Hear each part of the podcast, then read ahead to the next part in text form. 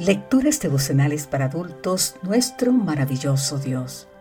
Cortesía del Departamento de Comunicaciones de la Iglesia Tentista del Séptimo Día Gascue, en Santo Domingo, capital de la República Dominicana. En la voz de Sarat Arias. Hoy, 23 de marzo, cuando la sal pierde su sabor. San Mateo capítulo 5, versículo 13 nos dice, vosotros sois la sal de la tierra. Pero si la sal pierde su sabor, ¿con qué será salada? ¿Qué imágenes acuden a tu mente cuando piensas en Abraham? La verdad no es difícil imaginar al patriarca colocando su tienda en un lugar desierto para luego construir un altar donde adorar a Dios junto con su familia. ¿Y qué imaginas cuando piensas en Lot? No sé en cuanto a ti, pero tiendo a asociarlo con Sodoma, una diferencia del cielo a la tierra. Ahora bien, ¿por qué? Hablar de Abraham es hablar de la tienda y el altar. La tienda identificaba a Abraham como peregrino y extranjero en este mundo, porque esperaba la ciudad que tiene fundamentos, cuyo arquitecto y constructor es Dios. Hebreos 11:10. Por su parte, el altar testificaba del Dios a quien adoraba. Alrededor de ese altar se reunían sus familiares, sus siervos, días tras días, para recibir instrucción que los prepararía como representantes de la verdadera fe. En el caso de Lot, por el contrario, ni tienda ni altar.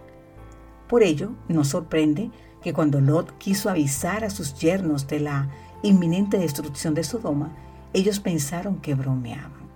Te invito a leer sobre esto en el libro de Génesis capítulo 19. ¿Cómo explicar algo tan insólito? La única explicación posible para la actitud de los yernos es que Lot, para ese momento de su vida, había perdido en gran medida su credibilidad. Podía hablar o quedarse callado. El efecto era el mismo. Dicho en palabras del Señor, la sal había perdido su sabor y cuando esto ocurre no sirve más para nada. Me pregunto, ¿qué habrá pasado por la mente de Lot después de haber perdido a su esposa y todo lo que había acumulado en Sodoma? Cuando recordaba los días en los que moraba en tiendas con Abraham, cuando alrededor del altar adoraba a Dios y sobre todo cuando pudiendo establecerse en Canaán, prefirió vivir en la llanura del Jordán.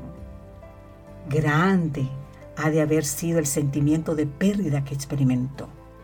El problema comenzó cuando gradualmente fue poniendo sus tiendas hasta Sodoma, hasta que llegó el día en que la sal perdió su sabor.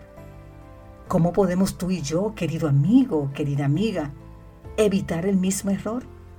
Por un lado, nunca perdamos de vista que nuestra ciudadanía está en los cielos por el otro, procuremos que nada nos impida tener un encuentro diario con Dios alrededor del altar. Amado Señor, al igual que Abraham, te pido que nada en este mundo me haga perder de vista que soy solo un peregrino y que mi ciudadanía está en los cielos y que nada me impida tener un encuentro personal contigo diariamente alrededor del altar. Que Dios hoy te bendiga en gran manera. Amén.